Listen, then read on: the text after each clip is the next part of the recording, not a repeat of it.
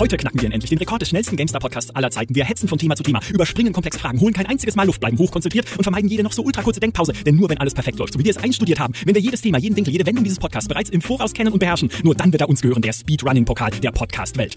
Oh, Ganz schön anstrengend, dieses Speedrunning, aber auch ganz schön spannend. Vor allem in Bezug auf Spiele. Wie wird man eigentlich zum Speedrunner? Und was ist cool daran, Spiele möglichst schnell durchzuspielen? Erst recht in modernen Service-Game-Zeiten, in denen Leute eigentlich möglichst viel Zeit in einem einzelnen Spiel verbringen wollen.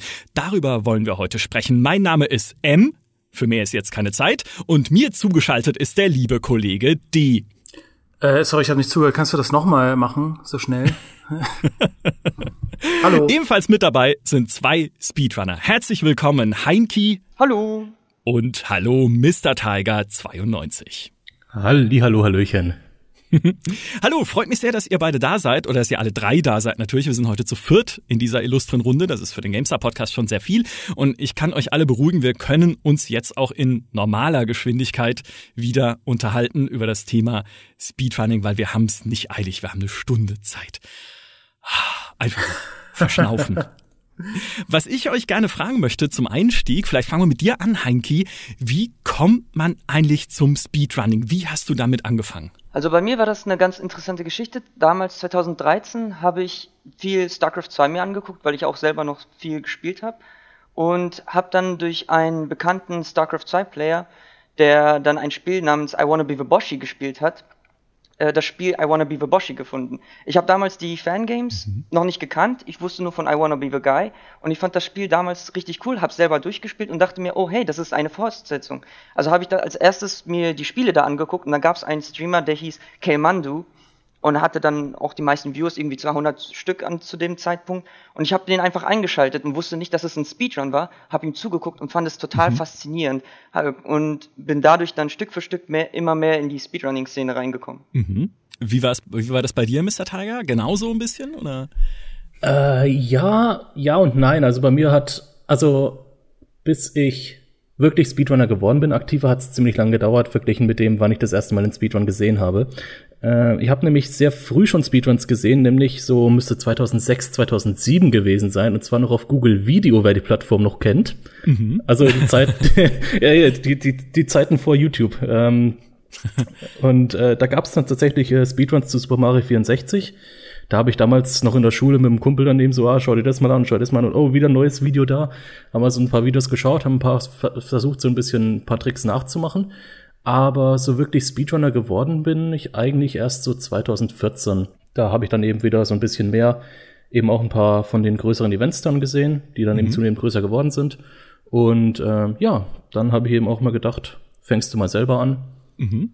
Aber um, um da mal nachzusagen, was hatte ich denn genau zu der Entscheidung bewogen, von, weiß ich nicht, einem lockeren Skyrim-Spieler zu jemandem zu werden, der dann meinetwegen ähm, Super Mario in, äh, in einer Stunde durchspielt oder so. Das ist ja schon verbunden mit einem extrem hohen Aufwand und auch mit einem extrem hohen Engagement an, an Zeit und Schweiß und Blut und Tränen wahrscheinlich. Äh, was ist dann dieser, dieser Schubs, der einen zu dem, zu so einem Hobby bringt? Mm, ich würde sagen, also es kommt immer aufs Game an, aufs Spiel an sich. Gerade bei solchen ähm, Spielen wie Super Mario 64 oder was dann mein erstes richtiges Speedrunning-Game wurde, Donkey Kong Country Returns. Mhm. Äh, das sind Plattformer-Games und wenn man die Spiele richtig gut findet, dann will man sie eventuell nicht nur einmal durchspielen, sondern eventuell ein zweites Mal. Nach dem zweiten Mal eventuell ein drittes Mal. Und dann denkt man sich schon, irgendwie brauche ich da jetzt noch was, weil das Game wird mir zu leicht. das wird jeder, der beispielsweise ein Dark Souls oder ein, äh, ja, Dark Souls in der Richtung schon mehr als einmal gespielt hat, wird es wahrscheinlich kennen, dass er immer merkt, die, die Games werden immer leichter. Aha. Das geht nicht. Und ähm, irgendwann, irgendwann fängt man an, sich zu fragen, wie kann ich mir das Game wieder schwerer machen? Mhm. Ähm, wenn man jetzt Donkey Kong Country Returns nimmt, es hat irgendwie keine Ingame-Punkte, also du kannst jetzt nicht irgendwie ja, das ist gut, es gibt ein paar Collectibles mit den Puzzleteilen, aber dies haben sie dann auch schnell erschöpft. Aber ähm, da gibt es eben keine Collect, es gibt kein, kein Punktesystem, es gibt keinen Mehrspieler, wo du irgendwie, ne, wie in einem League of Legends oder so, wo du immer besser werden kannst und automatisch dir selber mehr Content generierst, sozusagen, indem du eben deine Herausforderung stärker wird mit dir zusammen. Ähm, und ja, dann wird's bei einem Plattformer eigentlich relativ schnell, kommt man drauf, dass das Einzige, wo man sich bessere Ziele stecken kann, die Zeit ist. Wie schnell man es durchspielt. Mhm. Und ähm, ja, das war dann für mich halt so der Auslöser, wo ich gesagt habe, dann geh mal in die Richtung Speedrunning. Mhm. Du schaffst dir damit quasi deine eigenen Ranked Matches sozusagen in Spielen, die das ja nicht haben per se, ne? Ja, genau. Ha. Ist es dann auch so ein bisschen sportlicher Ehrgeiz, der da mitschwingt und auch der Vergleich mit anderen? Also wenn du sagen kannst, hey, ich habe Titan Quest, ich, ich sehe hier gerade deine Statistiken auf speedrun.com übrigens, kleiner Hinweis an alle Hörer, kann man sich die Statistiken von Speedrunnern anschauen und äh, ich ziehe absolut den Hut vor euch beiden und allen anderen Speedrunnern da draußen, weil ich hasse Zeitdruck persönlich. Aber dann sagt man wirklich so, hey, ich habe jetzt Titan Quest auf Hades in unter einer Stunde durchgespielt. Das müsst ihr jetzt erstmal schlagen, Freunde. Ja, ist es, ist es so ein bisschen diese sportliche, diese, dieser Wettbewerb auch mit anderen? Hm, würde ich schon sagen. Also, ähm, also das Problem ist halt, es ist kein direkter Wettbewerb, weil auf speedrun.com hat man beispielsweise immer die persönlichen Bestzeiten. Das heißt, es sind einfach Leaderboards. Das heißt, man hat jetzt keinen direkten Vergleich gegen andere Spieler. Bei den Spielen, wo die Community relativ klein ist, ist es auch schwer, jetzt ein tatsächlich direktes Rennen zu machen. Mhm. Gibt's natürlich auch, aber je nachdem, wie groß die Community ist, kann es schwer werden. Ähm, aber dann, ja, man läuft halt im im meisten Fall gegen seine eigenen Zeiten oder gegen die Zeiten, die halt gerade draufstehen. Ähm, ein bisschen Ehrgeiz schwingt da natürlich mit, mhm. aber es ist jetzt kein irgendwie direkter Vergleich, dass man irgendwie sagt, das ist eine direkte sportliche, direkter sportlicher Vergleich. Mhm. Wie sucht ihr euch denn die Spiele aus, die ihr spielt? Weil bei dir, Heinki, das finde ich super bemerkenswert, ist eins deiner äh, Spiele, die du auch viel auf Twitch spielst und wo ich auch ein bisschen in die Videos reingeschaut habe, ist Deus Ex. Und so Deus Ex ist für mich halt, ich mag das auch sehr gerne, aber ist für mich halt so ein Zeitlastspiel. Weißt du, ich schleich so ruhig durch, ich guck mir jeden einzelnen Dialog an und untersuche jede Ecke so, um irgendwie nichts zu verpassen. Und wie bist du gerade drauf gekommen, dann darin dich an Speedruns zu probieren? Ja, damals war das so, dass ich äh, 2013 die meisten Spiele, die ich durchspielen wollte, durchgespielt hatte.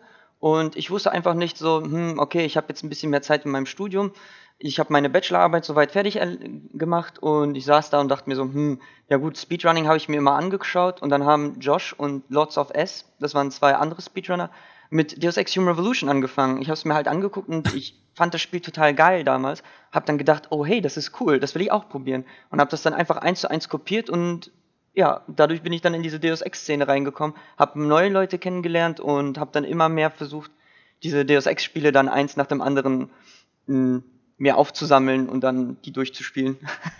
Und du hast vor allem sogar Deus Ex The Fall gespeedrunnt oh mit äh, 26 Minuten. Also ich meine, das ist eine Spiel, wo ich sage, da kann ich es verstehen, dass man so schnell wie möglich durchkommen will. ja, einfach, ja. ein furchtbares Spiel ist. Aber wie oft hast du denn dann beispielsweise in Deus Ex Mankind Divided durchgespielt, um deinen persönlichen jetzigen Rekord aufzustellen? Zockt man das dann fünfmal durch oder dreimal oder zehnmal oder so? Also bei Human Revolution kann ich dir das sogar genau sagen, weil ich da auch die Zahl im Kopf habe. Also ich habe über 5000 Attempts gehabt. Also das sind Versuche, einfach nur meine persönliche Bestzeit zu schlagen. Und das ist auch das Spiel, was ich seit Anfang an speedrunne und was ich auch immer noch speedrunne. Also 2013 habe ich damit angefangen und bis heute mache ich das immer noch. Und natürlich kann man das jetzt schwer sagen, so, hm, Attempts, das sind einfach nur Versuche. Äh, seine beste Zeit zu schlagen. Aber andererseits muss man auch sehen, wenn man, wenn man dann die Gegenstatistik hat, wie viele Runs man da schon erledigt hat, dann sind das auch schon sehr viele in diesen sechs Jahren. Und jetzt mhm. bei Mankind Divided, dadurch, dass es jetzt ein bisschen neuer rauskam und ich da nicht so viel Zeit rein investiert habe, sind es aber auch so um die 100, 100 Runs, die ich schon erledigt habe. Boah. Äh, Deus, also Deus Ex 1, da habe ich auch mehr als 1000, da bin ich mir schon fast sicher, an Runs erledigt. Und wenn ich dann die Zeiten mir angucke, also bei Human Revolution weiß ich, habe ich über 1000 Spielzeiten drinne. Bei Mankind Divided sind das so bei 100 und bei Deus Ex 1 sind es 300. Wahnsinn, absoluter Wahnsinn. Da, da schließe ich direkt noch eine Frage an an äh, Mr. Tiger. Du hast, ich sehe nur gerade, du hast ja Xenoblade Chronicles auch in drei Stunden 26 gespielt. Ja. Ich habe da, ich hab da Anfang des Jahres habe ich da äh, 70 Stunden für gebraucht und ich glaube, ich bin für immer fertig mit diesem Spiel, weil es einfach so aufreibend war für mich deswegen da die gleiche Frage. Wie oft hast du denn Xenoblade Chronicles gespielt, bevor du diesen Speedrun-Rekord aufgestellt hast? Weil drei Stunden 26, das ist völlig irre. Ähm, das ist gar nicht so irre eigentlich. Es kommt, also es ist die New Game Plus Kategorie. Äh, das bedeutet, man hat schon das Spiel einmal durchgespielt und startet mit Level 99 und ähm, einigen Items schon. Wo man dann halt wahrscheinlich sehr viele Gegner überspringen kann und so, gerade das ganze Farming und so ein Kram. Genau, das ganze Farming kann man komplett überspringen. Ähm, gut, im Vergleich zum New Game Speedrun äh, spart man im Endeffekt nur irgendwie so eine Stunde 20 Minuten oder so. Der ist auch so bei fünf Stunden, ähm, der Wahnsinn. Rekord. Aber ähm, das New Game Plus ist im Endeffekt, man steckt einmal die Zeit rein, das komplette Save-File vorzubereiten, mit dem man startet. Mhm. Und ähm, dann ist es eigentlich nur so schnell wie möglich durchkommen. Also es ist, also gerade gesehen über die Chronicles muss man sagen, mutiert da bei New Game Plus schon eher zu, zu einem Walking-Simulator, als, als dass man mhm. groß irgendwie einen Speedrun macht. Aber es waren jetzt auch nicht so viele Versuche. Also wenn es irgendwie zehn Versuche war, dann, dann kommt es schon hin. Mhm. Wie genau funktioniert das denn mechanisch, so ein Run? Also ist es, dass man das Spiel einfach von äh, Start bis Ende an einem Stück durchspielt? Oder unterteilt man das in verschiedene Etappen, die man dann immer wieder ausprobiert und optimiert und versucht, besser und schneller zu machen? Also es gibt da auch wieder Unterschiede, je nachdem, wie, welche Kategorien man speedrunnt, welches, welches Spiel man speedrunnt und wie das Game überhaupt aufgebaut ist. Also zum Beispiel das, was du gerade gesagt hast, von Anfang bis Ende, das ist das sogenannte Any Percent, das heißt das Spiel von Anfang des Spiels ohne irgendwelchen Erweiterungen bis zum Ende des Spiels durchzuspielen.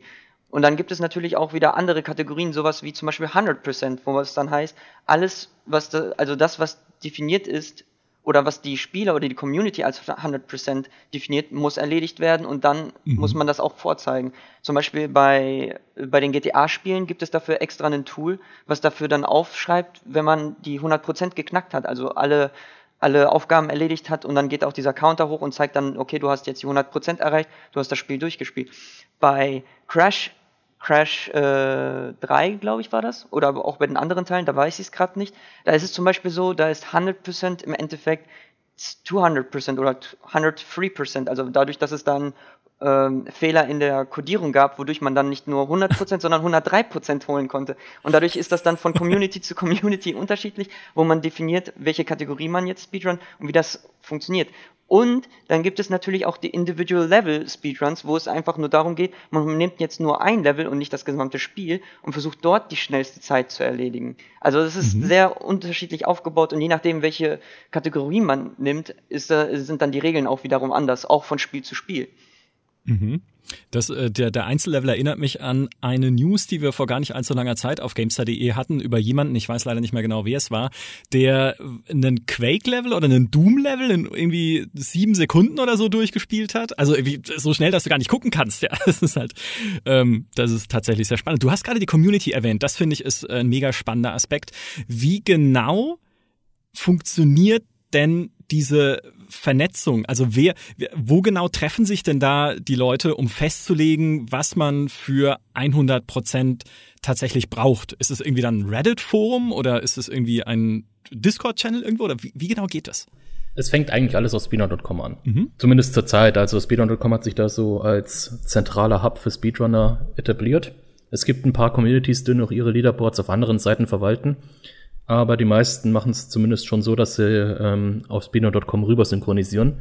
Das heißt, man kann also ziemlich alles sehen. Mhm. Und da kann man eben auch dann ähm, nach den Spielen suchen. Und wenn man feststellt, dass jetzt noch für das Spiel, was man jetzt gerade Speedrun möchte, noch nichts da ist, äh, dann kann man die Admins der Seite fragen, könntet ihr da mal eine Seite für anlegen und dann wirst du selber der erste Moderator von dieser Seite, äh, von diese, für dieses Spiel eben, mhm. von der Seite für das Spiel. Dann kannst du die ersten Kategorien äh, anlegen. Normalerweise fängt es dann so an, dass man dem Any% ähm, zuerst mal macht und erst wenn es dann wirklich so weit ist, dass die Community ein bisschen größer ist, dass sich ein paar Runner treffen, dann, dann kriegt der eine oder andere vielleicht mal eine Idee, ja, lass mal 100% machen oder lass mal ein All Levels machen. Ähm, und meistens ist dann schon so, dass entweder auf speednote.com direkt in dem Forum für das Spiel oder die Leute machen sich kurz einen Discord-Channel auf, also einen Discord-Server für das Spiel. Ähm, und dann regelt sich die Community da eigentlich selber. Das sind, also es gibt keine wirklich große Speedrun-Community als ein riesen Moloch, mhm. sondern eigentlich hat jede jedes, jedes einzelne Spiel hat, hat seine kleine Splitter-Community. Und in diesen kleinen Gruppen fürs Spiel kann man eben jederzeit rein, wenn man will. Ähm, die Community ist auch sehr offen, eigentlich lässt sich, also es, es, es gibt jetzt irgendwie keine, keine Gruppe, die mir bekannt wäre, um ein Spiel rum, die sagen würde, wir nehmen keine neuen Runner an. was sind denn so die, was sind denn so die beliebtesten Speedrun-Spiele?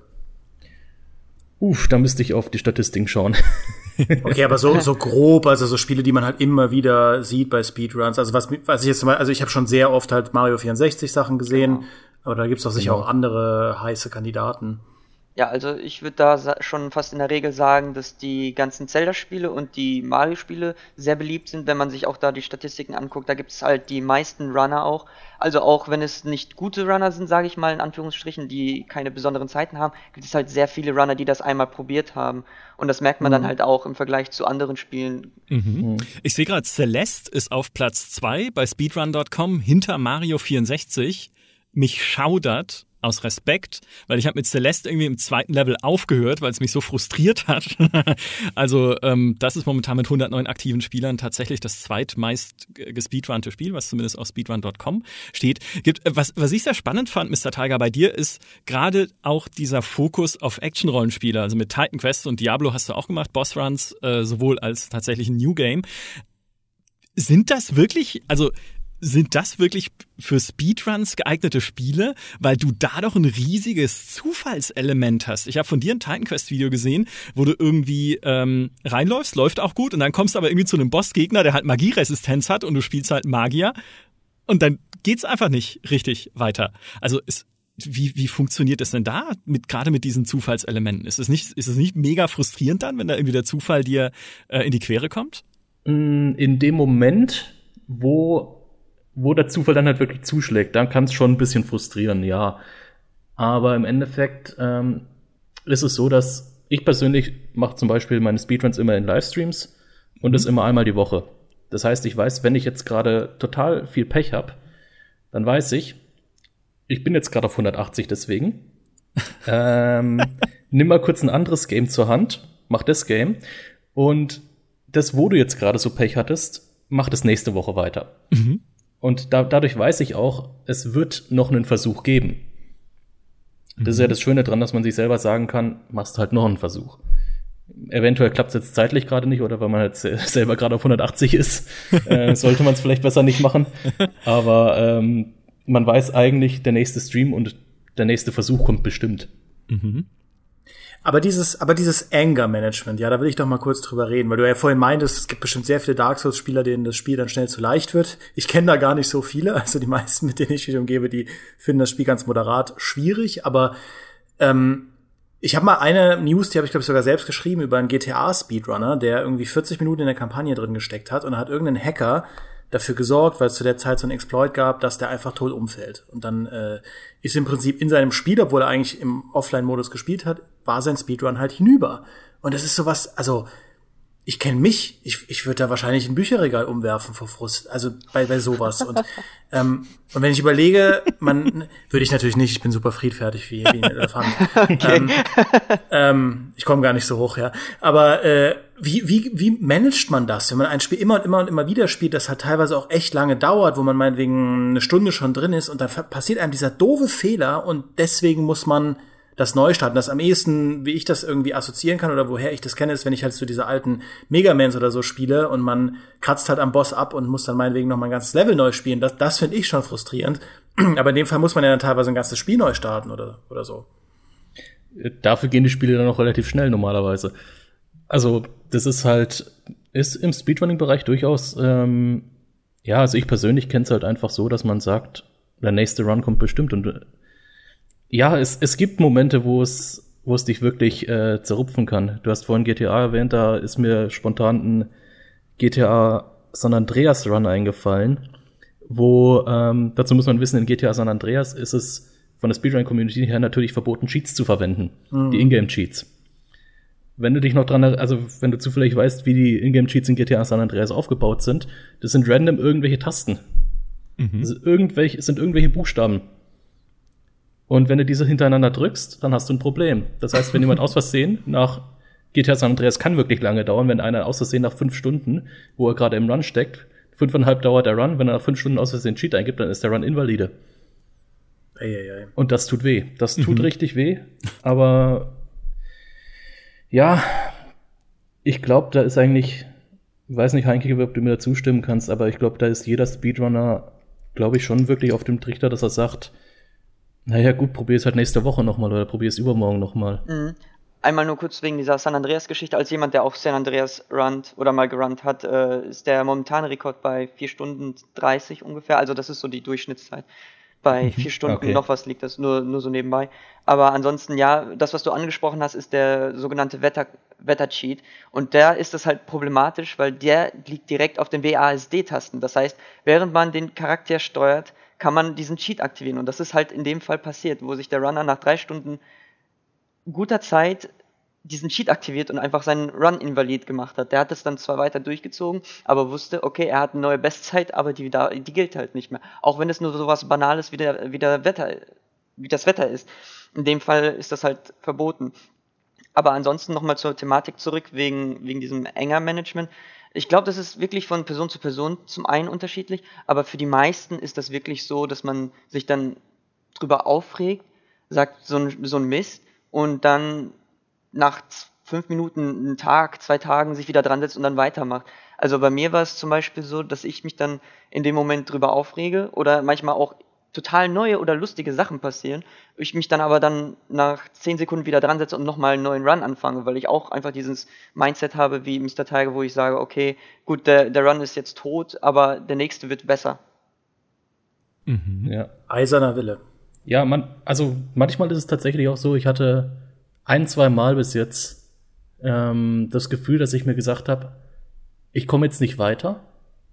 Also das waren wirklich dann mehrere, mehrere Tage, also mehrere ähm, Tage von Speedrun-Versuchen hintereinander, wo ich gemerkt habe, es, es läuft einfach gerade überhaupt nichts. Und dann bin ich tatsächlich mal in so, ein, so eine Phase reingekommen, wo ich mir gesagt habe, nee, jetzt muss ich mit dem Kopf durch die Wand. Und dann habe ich es einfach wirklich probiert. Also ne, wie gesagt, ich streame alles live. Für meine Zuschauer war das wahrscheinlich nicht wirklich geil, weil ich komplett aufgehört habe zu reden im Stream und alles mögliche. Ich habe mich nur noch aufs Game konzentriert. Ähm, weil ich mir gesagt habe, ich muss jetzt einmal mit dem Kopf durch die Wand, muss einen halbwegs ordentlichen Run hinkriegen und dann weiß ich auch, es, es kann wieder laufen. Mhm. Ja, eineinhalb Stunden später war die Pipi da. Persönliche Bestzeit. Schön. Ja, wie, das ist aber auch tatsächlich, was glaubt ihr denn, was Leuten Spaß dran macht, euch dabei zuzuschauen? Weil das ist tatsächlich ein, ein Unterschied, den ich bei euch beiden gesehen habe zu, ich nenne es jetzt mal in Anführungszeichen, normalen Streamern, weil äh, die reden sehr viel. Die reden sehr viel mit ihrer Community, die reden sehr viel über das, was sie gerade tun. Manchmal reden sie zu viel vielleicht und ignorieren schon fast das Spiel und was da eigentlich passiert und machen irgendwelchen Mist, dass der Chat dann wieder schreien muss, oh Gott, was tut ihr? Ja, ähm, beachtet mal das Spiel mehr. Aber wenn ihr Speedrunnt, seid ihr mega konzentriert und redet auch nicht wirklich viel dabei, es sei denn, es gibt halt irgendwas, über das man sich gerade ärgern muss, weil es nicht gut gelaufen ist oder so. Was glaubt ihr denn, was Leute dann cool daran finden, euch dabei zuzuschauen? Hm, gute Frage. äh, ja, Mr. Tiger, willst du erst oder soll ich? Mach du, dann kann ich mir noch was überlegen. Alles klar. Also ich, das ist auch wiederum von Streamer zu Streamer unterschiedlich, weil zum Beispiel ich mache ja auch die Streams live und mhm. ich finde es zum Beispiel einfacher mit der Community oder mit dem Chat zu interagieren, wenn ich einen Speedrun mache im, äh, anstelle von einem normalen Live äh, Let's Play. Liegt einfach daran, dass ich einfach so in meine Routine reingefahren bin, dass ich einfach weiß, wo ich mich konzentrieren muss oder wo ich gerade eine Pause habe, dass ich einfach mit dem mhm. Chat interagieren kann und mit denen über irgendwas Gott und die Welt quatschen kann. Also bei mir ist das zum Beispiel so, dass ich mehr auf den Chat zum Teil eingehe, als nur auf das Spiel. Aber das liegt auch einfach daran, dass ich so eingefahren bin, dass ich weiß, okay, hier habe ich jetzt drei Sekunden, ich kann in diesen drei Sekunden schnell auf den Chat gucken, eine Nachricht durchlesen und auch darauf reagieren und danach mache ich meinen Speedrun weiter. Aber das ist dann auch easy. wieder. Ja, easy.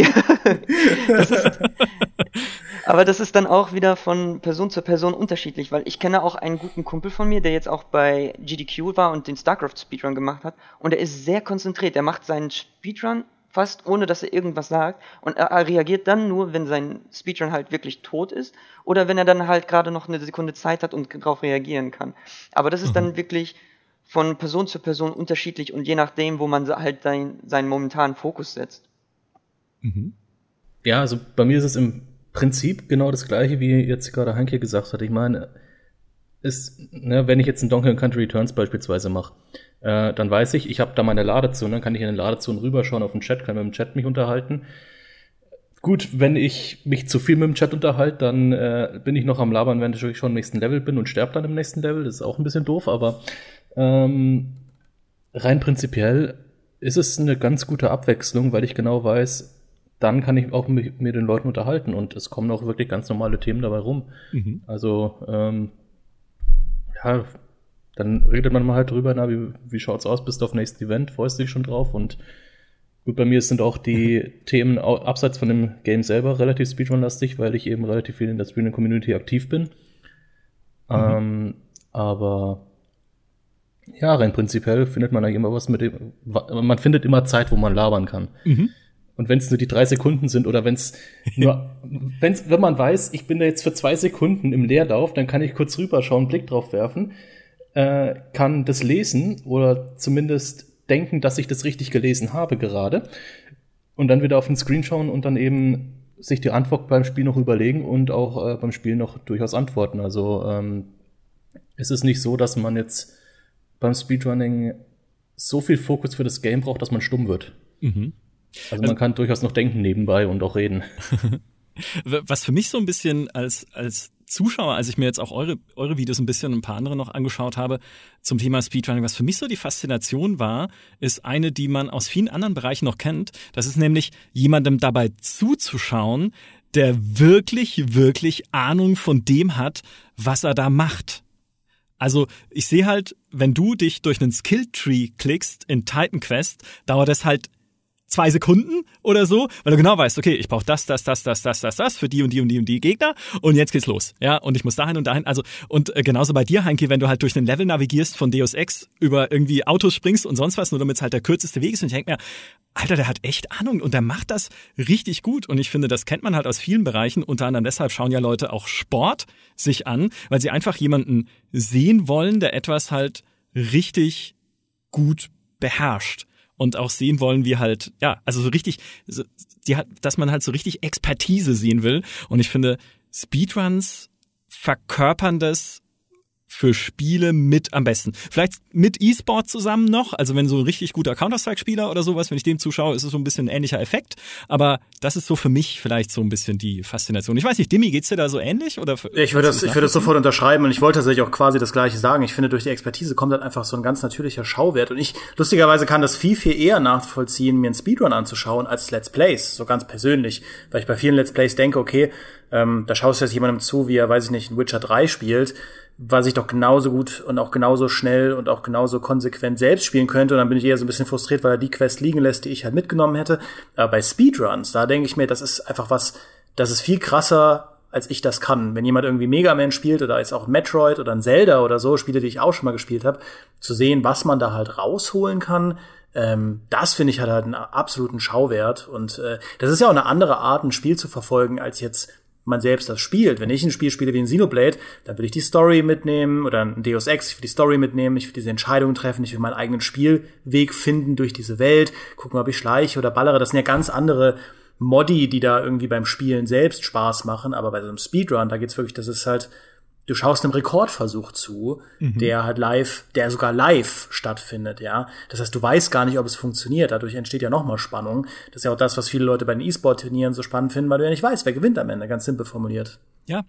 Und äh, ich kann eins kurz dazwischen schieben. Ähm, das ist, ich habe nämlich inzwischen, weil wir ja hier auch einen äh, Bildungsauftrag haben beim GameStar Podcast, ich habe jetzt rausgefunden, welchen Speedrun ich vorhin meinte. Es ging um den ersten Level von Doom, den der Speedrunner vor Schockblast in 8,97 Sekunden absolviert hat und damit einen 22 Jahre alten Speedrun geschlagen hat. Das an sich ist schon sehr faszinierend. Man muss nicht lange zuschauen, weil es dauert nur 8,97 Sekunden. Also ähm, das hat jetzt weniger so den Schauwert vielleicht, aber die Expertise ist halt gigantisch und vor allem, weil man da Tricks und Kniffe sieht, die auf, also die, die einfach so teilweise skurril sind oder so, so, so krass, dass man niemals drauf gekommen wäre, wie zum Beispiel, in, gerade in dem Video jetzt, schießt er direkt am Anfang in die Luft. Also einfach nur mit der Waffe halt gibt er einen Schuss ab, nicht um irgendwie ein Monster zu killen oder nicht um irgendwie, also es bringt eigentlich gar nichts. Er, er tötet auch kein einziges Monster, glaube ich, in diesem Run, weil es ein pazifistischer Run ist. Also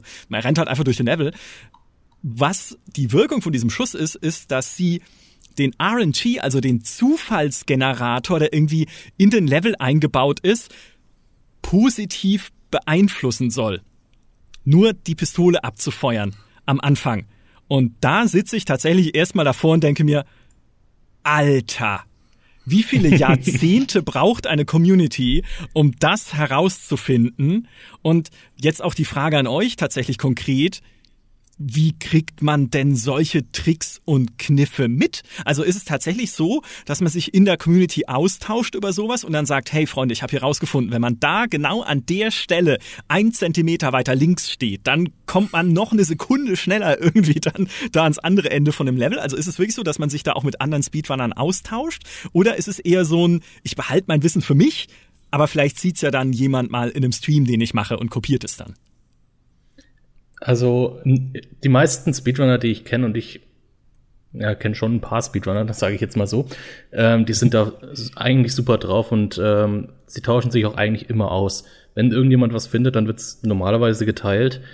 Weil die Sache ist, selbst wenn es jemand ähm, für sich behält und zurückbehält und damit ähm, von einem eventuell in Anführungsstrichen besseren Speedrunner, also der jetzt weiter oben auf dem Leaderboard ist, sich den Weltrekord holt, Mhm. Wenn er dem den Weltrekord wegmitnimmt mit einer Strategie, die er eben selber rausgefunden hat, dann sieht derjenige, der weiter oben auf dem Leaderboard war vorher, diese Strategie, aber der ist auch gut genug in dem Game, dass er ziemlich genau weiß, was derjenige gemacht hat.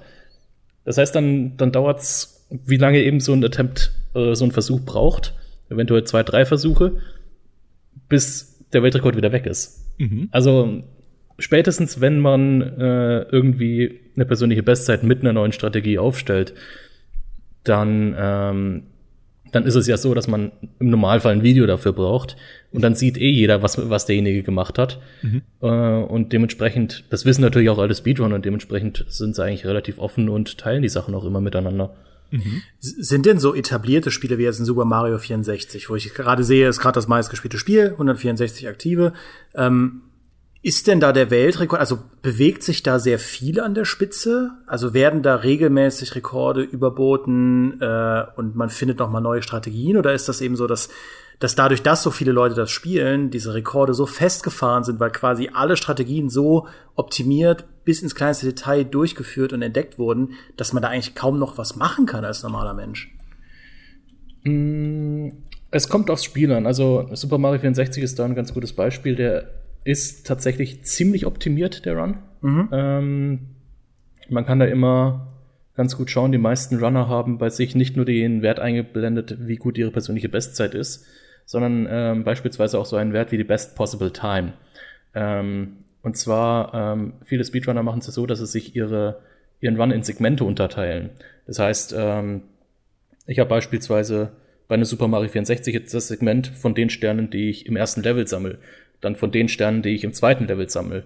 Und da ich eh immer die gleiche Route nehme, ähm, kann ich die, diese Segmente hintereinander einfach so festsetzen. Mhm. Und dann werden, wird nicht nur der äh, komplette Speedrun an sich äh, gestoppt, sondern jedes Segment kann einzeln gestoppt werden und dann kann auch für die einzelnen Segmente die Zeit errechnet werden. Aha. Und ähm, auf die Art und Weise kann man eben als Speedrun nochmal sehen, ah, jetzt war ich in diesem Run, war ich in dem Segment schlechter als vorher, weil ich da einen Fehler gemacht habe. Oder ähm, das Programm, was, was die meisten äh, eben verwenden, dafür dieser Timer, dieser, äh, nennt sich LiveSplit, der ähm, kann dann eben auch die, äh, die Bestzeit auf jedem Segment errechnen.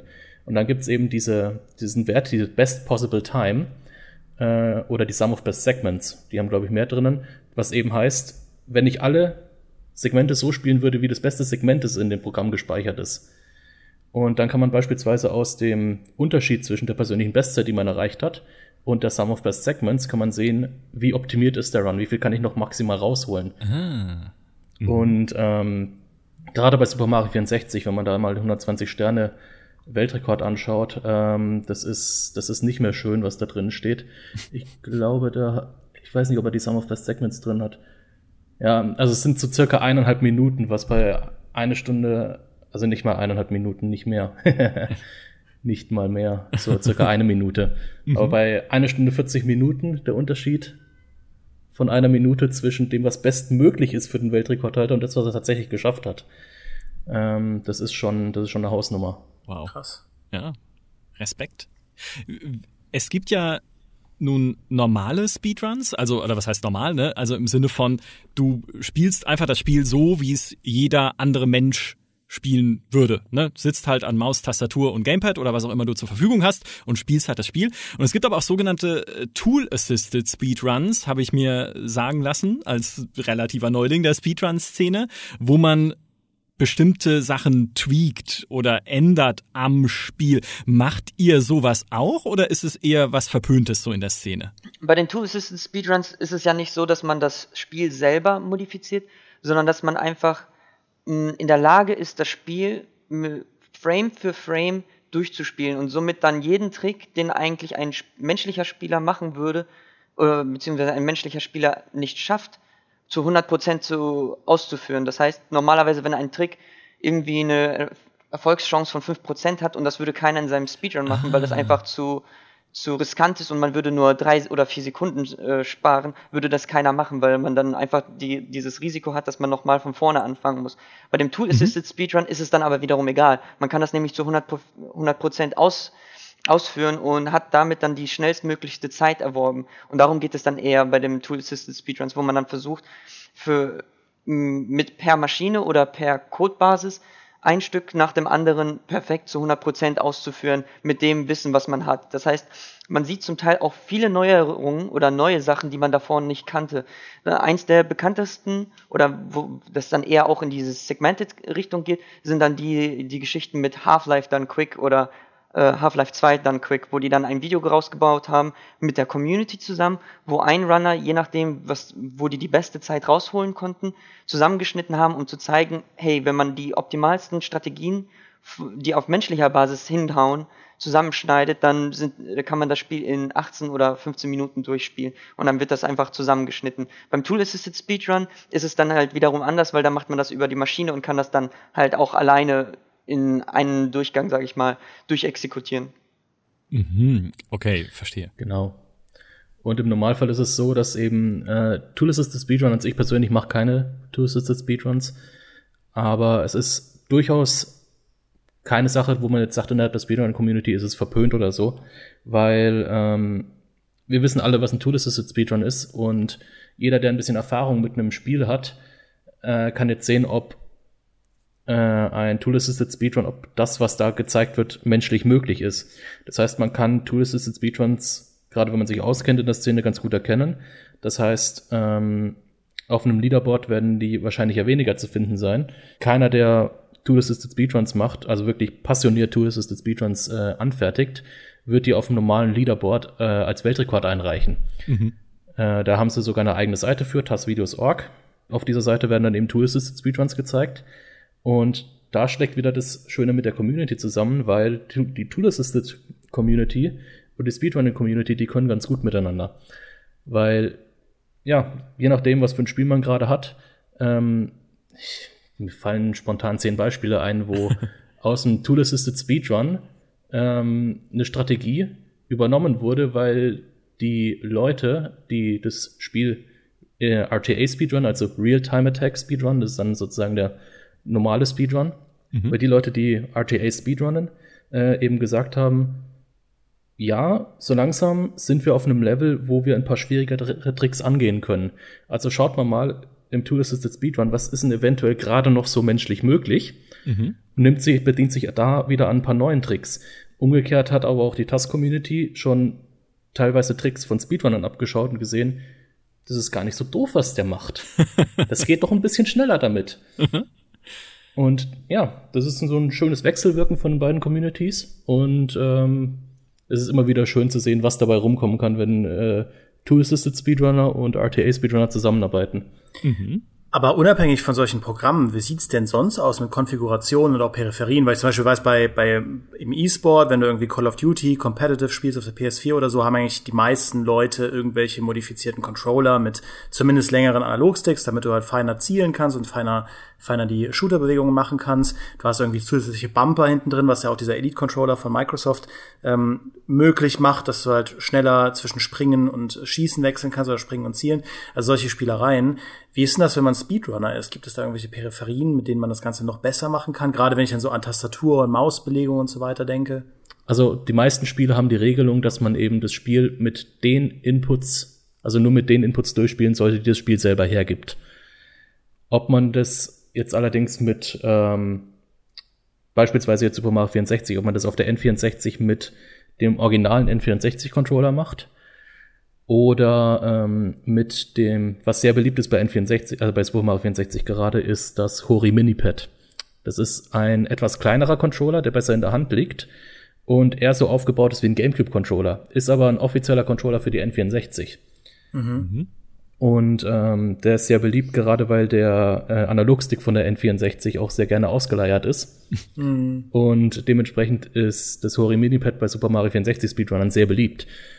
Ähm, genauso, wenn auf der Wii Virtual Console jetzt ein Zelda Ocarina of Time gespielt wird, dann meistens nicht mit dem Wii Classic Controller, sondern mit einem GameCube Controller, weil das auf der Wii ja noch möglich ist.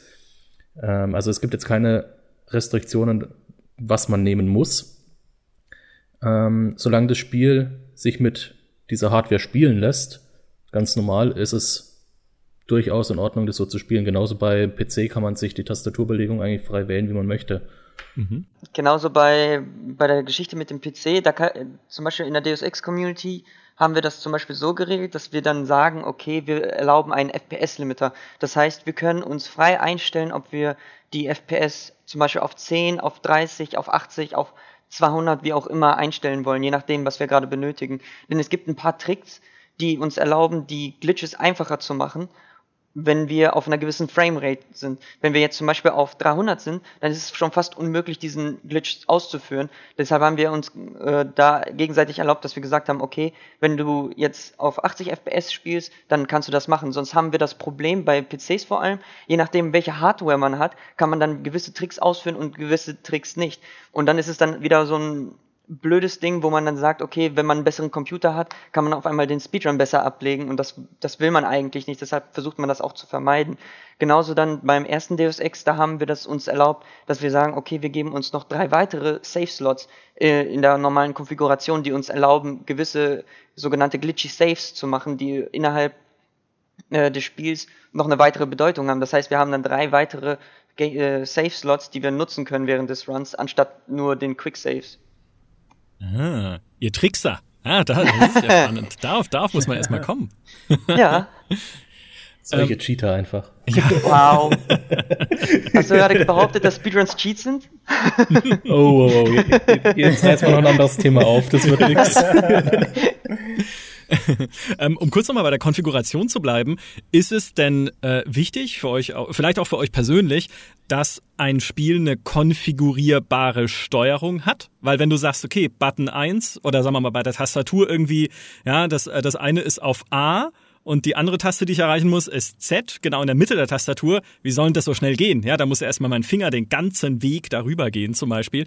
Ähm, also ist es wichtig, dass man sich das frei einstellen kann für einen gescheiten Speedrun? Mm, ja, also auf der, auf der Tastatur würde ich sagen schon. Ähm, ja, es gibt ja beispielsweise, das ist sehr witzig, ähm, es gibt einige Plattformen am PC, wo Springen oder eine andere Funktionalität ganz gerne aufs Mausrad gelegt wird. Mhm. Warum? Weil man dann um einiges schneller spammen kann. Mhm. Und jedes einzelne Frame springen kann, gerade wenn man so ein äh, freidrehendes Mausrad hat. Mhm. Ah. Ähm, wird ganz gerne auch gemacht. Äh, es gibt ein paar Communities, wo, wenn du wirklich eine sehr gute Zeit haben willst, wo du sowas brauchst, dann dafür sogar. Ähm, aber ähm, ja, so auf der Tastatur am PC ist es immer ganz gut, wenn man sich selber es einstellen kann.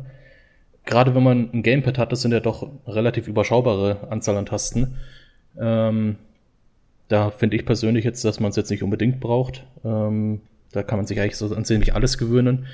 Ich meine nicht Run Donkey Kong Country Returns, das muss man mit äh, Schüttelsteuerung auf der V-Mode spielen. Also äh, da bin ich, glaube weiß ich nicht, ob ich der Richtige bin, um da jetzt groß die ähm, zu sagen, dass man Ansprüche haben sollte als Speedrunner. Ja, ansonsten, um da nochmal hinzuzufügen, bei uns in der Deus Ex Community haben wir das zum Beispiel auch. Da ist es bei uns nicht das Springen, das wir aufs Mausrad legen, sondern das Aufheben von Objekten. Denn es gibt einen Trick, der heißt Duping, womit man dann Items du duplizieren kann. Denn das Spiel braucht drei Frames, bis es dann ein Item wirklich aus der Welt schafft, wenn man es aufgehoben hat. Und wenn man während dieser drei Frames das Item mehrmals halt aufhebt, hat man es halt auch mehrmals im Inventar, bevor es verschwindet. Und da nutzen wir das zum Beispiel aus.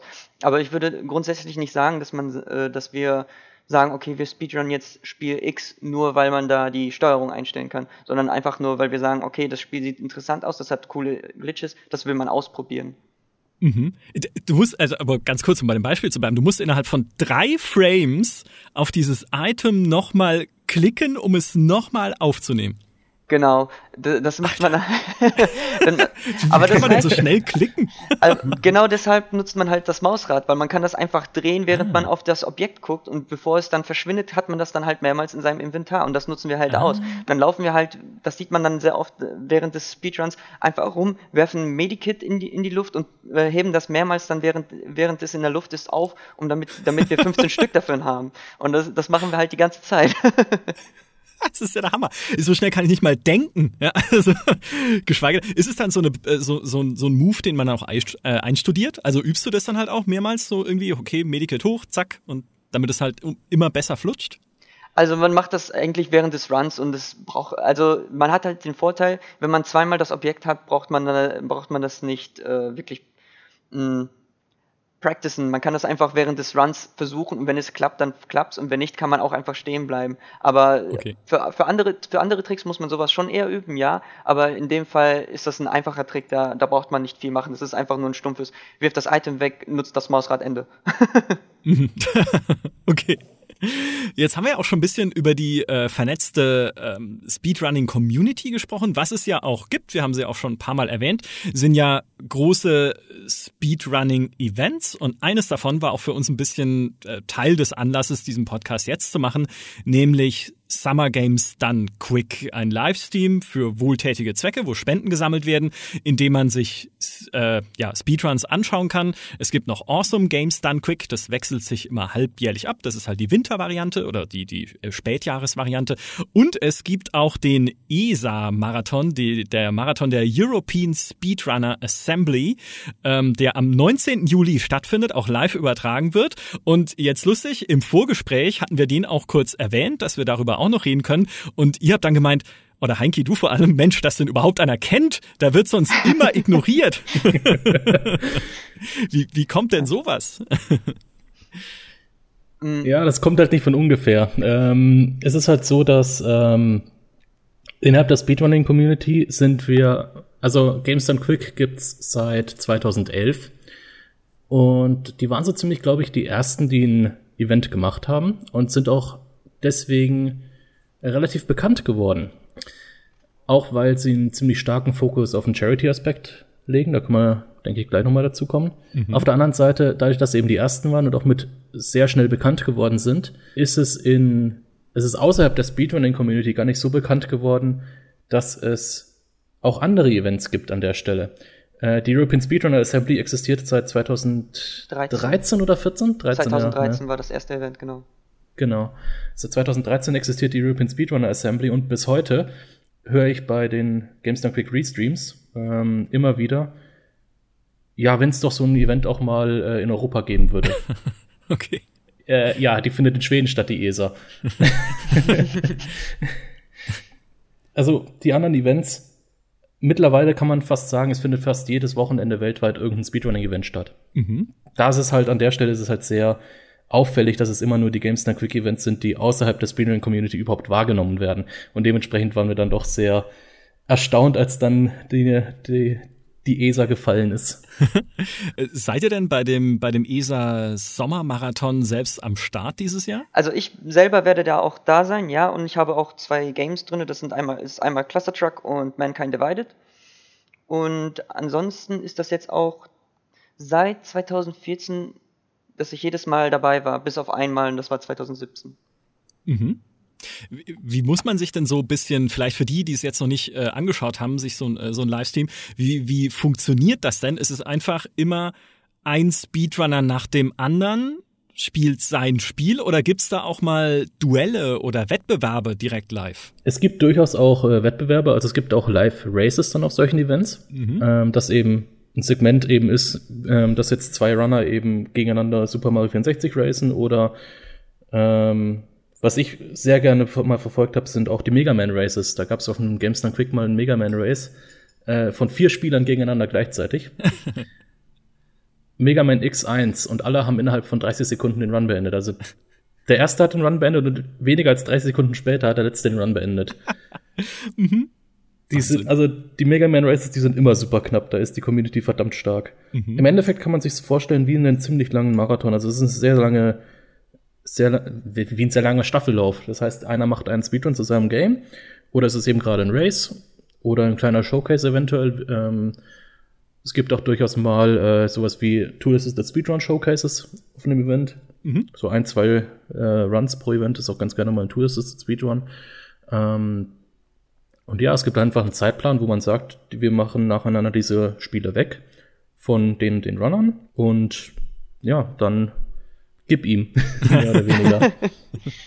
Ist das denn, wenn man Speedruns so ein bisschen mit Ambitionen betreibt, ist das dann so ein jährlicher, sag ich mal, Hobby-Karriere-Höhepunkt? Oder wenn man Speedrunner ist, was, was ist denn dann so der, sag ich mal, der Werdegang im Hinblick auf die Zukunft? Äh, Geht es dann eher darum, sich eine eigene Streaming-Präsenz aufzubauen und da halt möglichst krasse Rekorde zu machen? Oder sind diese äh, Gipfeltreffen, nenne ich sie mal, diese Gipfel-Events, dann so das Jahreshighlight? Mm, also ich persönlich weiß, dass ich wahrscheinlich nie auf den GameStar Quick gehen werde, was aber eher daran liegt, dass es in den USA stattfindet und es ist für mich immer relativ umständlich ist und auch ähm, relativ teuer natürlich.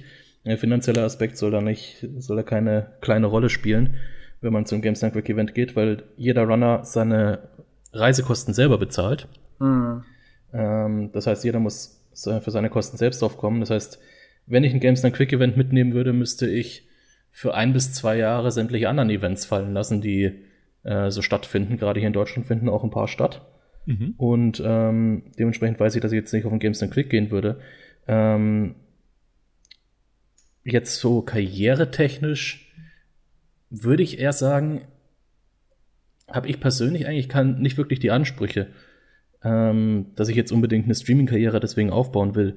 Ich mache Speedrunning, weil es mir persönlich Spaß macht und ähm, weil ich merke, wenn ich das live streame wöchentlich, ähm, dass auch die Leute, die mir da zuschauen, äh, einen Spaß dran haben, sich mit mir zu unterhalten.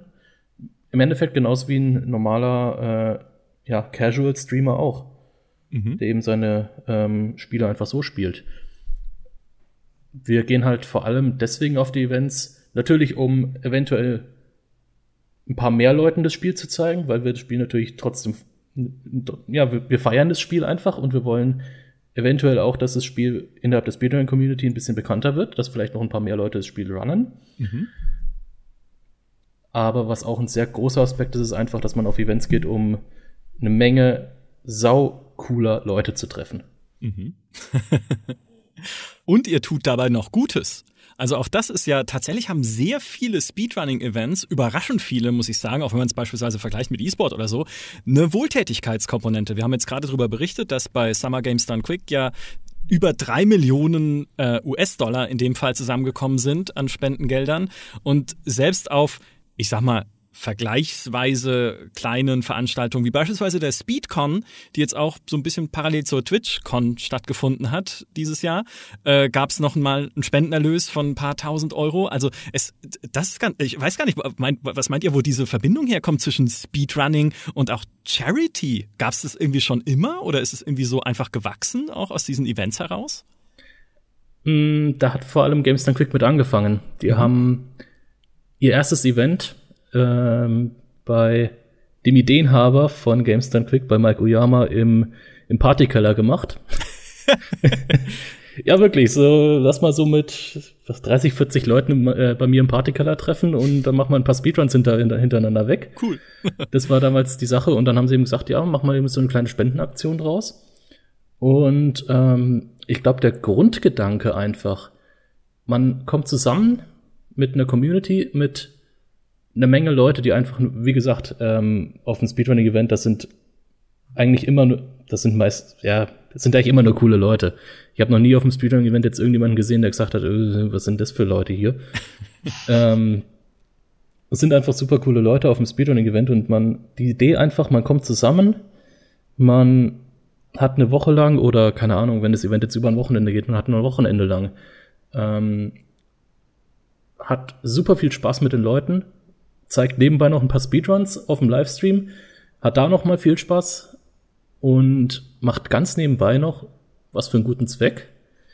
Die Idee, die ist, ich glaube, die ist innerhalb der Speedrunning-Community sehr populär geworden durch GameStar Quick, mhm. weswegen auch sehr viele Speedrunning-Events die adaptiert haben. Mhm. Um da noch ein bisschen was hinzuzufügen. Es gibt natürlich auch ein paar Marathons, wo, wo auch online, wo die dann sagen, okay, wir machen jetzt das nicht für eine Charity, sondern wir machen das, um gewisse Runner zu diesem Event zu führen. Also das gibt's dann bei der ESA oder auch bei GDQs dann, wo dann bei dem Hotfix, glaube ich, nein, das war was anderes. Hm, ich habe den Namen jetzt nicht im Kopf. Auf jeden Fall gab es dann von GDQ selbst ein organisiertes Event, wo die halt dann Spenden gesammelt haben, um japanische Runner nach äh, Amerika zu bringen. Genauso gab es das für ESA, wo es dann halt darum ging, amerikanische Runner nach Europa zu bringen. Und dort haben dann die Leute auch wieder gespendet, dass diese Leute dann in dem Fall Geld gesammelt haben, damit die Runner da hinkommen können und dann ihr Spiel präsentieren können und auch dann bei dem großen Event mitmachen. Mhm. Ja, sehr, sehr cool. Wirklich eine, äh, eine richtig coole Community. Gibt es denn, äh, wo jetzt euch gerade hier die Weltöffentlichkeit zuhört, mehr oder weniger im GameStar Podcast, gibt es denn Events, auf die ihr persönlich noch gerne hinweisen möchtet, falls man die nicht kennt? Oder vielleicht sogar welche in nächster Zeit, wo man euch auch persönlich mal treffen kann, wenn man Bock drauf hat? Mm, ja, also es gibt auf jeden Fall das äh, Oktoberfest. Mhm. Von, also da gibt es die Community Germansch ähm, das sind mit die größte deutschsprachige Speedrunning-Community. Ähm, es, es, es, klingt so doof, wenn ich das jetzt mache, weil äh, ich, bin, ich bin Teil von German. ich gehöre dazu. ähm, deswegen hatte ich auch gesagt bei dem GDQ Restream, weil wir machen unter anderem auch die ganzen äh, deutschsprachigen Aufbereitungen für Games Done Quick. Mhm. Das heißt, wir machen die komplette deutschsprachige Coverage. Cool. Und ähm, wir machen jedes Jahr im Oktober ähm, einen Marathon, nämlich das Oktoberfest. Damals sind wir in Köln. Und ja gut, dieses Jahr ist es nicht ganz im Oktober. Wir gehen, glaube ich, bis zum 1. Oktober, also das, ich glaube, 27. September bis 1. Oktober, wenn ich es richtig im Kopf äh, habe. 27. bis 1. Ja. Ha, aus dem Kopf raus. Mein Gedächtnis funktioniert doch noch. genau. Und ähm, da werden wir zwei auch in Köln sein. Im Deckensteiner Tennisclub. Und ja, da kann man uns treffen. Und man kann das Ganze eventuell auch, auf, äh, auch online verfolgen unter twitch.tv slash germansch. Mhm. Das werden wir auch gerne in der Beschreibung dieses Podcasts nochmal verlinken. Und ich kann auch den Namen Oktoberfest sehr gut nachvollziehen, denn wenn hier in München, wo die Gamester-Redaktion ist, das Oktoberfest stattfindet, bin ich auch sehr schnell darin, wie ein Speedrunner die Stadt zu verlassen. deswegen die, die Parallele finde ich, finde ich äh, sehr, sehr nachvollziehbar. Ja, wir haben jetzt sogar noch eine zweite Parallele geschaffen. Mhm. Nämlich, dass wir ein äh, Oktoberfest haben, das zum großen Teil nicht im Oktober stattfindet. Ja, stimmt. Genau wie das echte Oktoberfest auch. Ja, fängt auch im September, im September an. Ja, sehr gut. Ja. Deswegen überrascht es mich auch jedes Jahr wieder. Ja, plötzlich hast du diese ganzen Menschen oh, ja, genau. oh nein, ist schon wieder Oktoberfest. Ja, ja, wahnsinnig spannend. Ich weiß nicht, Demi, hast du noch Fragen zum Thema Speedrunning? Im Prinzip nur eine, wenn ich jetzt persönlich sagen würde, ich will mit Speedrun anfangen. Gibt es da denn irgendwas, was man ambitionierten Neueinsteigern mit auf den Weg geben würde? Vielleicht irgendein Spiel, das sich besonders anbietet oder irgendeine Seite, wo man unbedingt mal vorbeischauen sollte oder irgendwelche Guides oder sonst hm, irgendwas? Also in dem Fall würde ich auf jeden Fall sagen, dass man dann auf speedrun.com sich da äh, zurecht suchen sollte. Da gibt es nämlich soweit alle möglichen Spiele, also jedes Spiel ist soweit es geht da vertreten. Und selbst wenn es dort nicht ist, dann gibt es noch die alten SDA-Foren, also das Speed Demos Archive, womit das, das Ganze angefangen hat, da findet man auch Quellen. Und ansonsten gibt es auch die Communities, die dann mittlerweile auf Discord umgestiegen sind und dort auch miteinander sprechen mit verschiedenen Channels für Anfänger und sonstiges. Und für die Spa äh, Spielauswahl würde ich sowieso sagen, nimm das Spiel, was dich am meisten interessiert und wo du sagen würdest, jo, das kann ich mehrmals hintereinander durchspielen. Denn es bringt nichts, wenn man ein Spiel sich holt und sagt, okay, das will ich jetzt Speedrun nur, weil das jemand anderes macht und man hat überhaupt kein Interesse, nachdem man das zweimal durchgespielt hat. Denn dann bringt auch die Motivation nichts, dann zwingt man sich ja nur förmlich, das zu spielen. Sondern wenn man etwas nimmt, wo man sagt, okay, das finde ich interessant und das könnte ich immer wieder und wieder spielen. So wie es bei mir jetzt mit dem Fall mit den Deus Ex Spielen ist, also mit Deus Ex 1 und mit Human Revolution, wo ich einfach sagen kann, okay, äh, ich habe jetzt nichts zu tun, jetzt mache ich eine Runde davon und es macht mir immer noch Laune und es macht mir immer noch Spaß. Das ist nämlich der die Hauptmotivation, wo ich sagen würde, nimm ein Spiel, das dich interessiert und wo du sagst, jo, darauf habe ich Bock. Geil, Homeworld. Ich mache einen Homeworld-Speedrun. Das spiele ich eh jedes Jahr einmal durch. Ich bin noch nie auf die Idee gekommen, das möglichst schnell durchzuspielen. Das ist jetzt, jetzt hast du mir ein Floh ins Ohr gesetzt. Vielleicht machen wir das mal als Livestream irgendwie hier bei GameStar. Ja, komm, dann sag's doch noch, dann mach doch auch noch Stellaris. Dann haben wir es einmal erwähnt. Stellaris wäre mega spannend, weil das ist ja RNG Hölle. Also da gibt's ja so viel Zufälligkeit und so viel Dinge, die passieren können. Das ist ja, das wäre sehr spannend. Weil da, nee, äh, weiß ich, da, da wäre dann, da wäre dann der Frust, glaube ich, schon vorprogrammiert, wenn irgendwie dann die Endgame-Krise ausbricht und ich kann es einfach nicht durchspielen. naja, okay, aber äh, interessanter und spannender Gedanke. Vielleicht daran anschließend noch kurz so als letzte Frage. Gibt's denn ähm, Gibt es denn Spiele, von denen ihr persönlich sagt, das so die Richtung Spiel, da würde ich, also da lasse ich lieber persönlich so die Finger von, das würde ich nicht, nicht speedrunnen wollen, aber äh, alle Leute, die es machen, sind cool, so in die Richtung? also bei mir ist es nicht so die Richtung Spiel, mhm. weil ich doch sehr viel Spiel, äh, sehr viele verschiedene Spiele mache. Aber ich weiß ein Spiel, wo ich niemals Speedrun werde und das ist Orient the Blind Forest. Mhm es liegt einfach daran, es ist ein cooler Plattformer und was die Speedrunner mit diesem Game machen, ist böse teilweise. Man kann es nicht anders beschreiben, aber für mich, als ich das erste Mal Ori and the Blind Forest gespielt habe, ähm, war es eben so, mich hat halt einfach an diesem Spiel beeindruckt, wie es sich selber präsentiert und wie es sich selber erzählt. Mhm. Und diesen Aspekt hat man im Speedrun halt null. Und deswegen glaube ich, dass es für mich kein wirklich guter Speedrun wäre, weil ich dieses Spiel nicht auf eine andere Art und Weise wahrnehmen möchte. Mhm. Ja, also bei mir sind das sogar zwei große Serien, die wir auch schon erwähnt haben. Das wären dann zum Beispiel die Zelda und Mario Speedruns.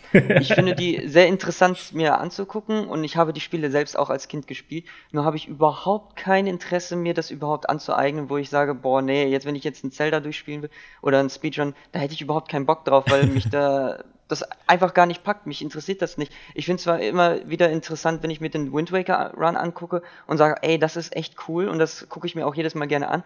Aber wenn ich mir das Spiel dann rauspacke, dann sage ich, nee, ich will das einfach nur einmal im Jahr durchspielen und dann werfe ich das wieder in die Ecke, bis ich dann irgendwann wieder das verstaubt raushole und sage, oh hey, da habe ich Bock drauf. Mhm.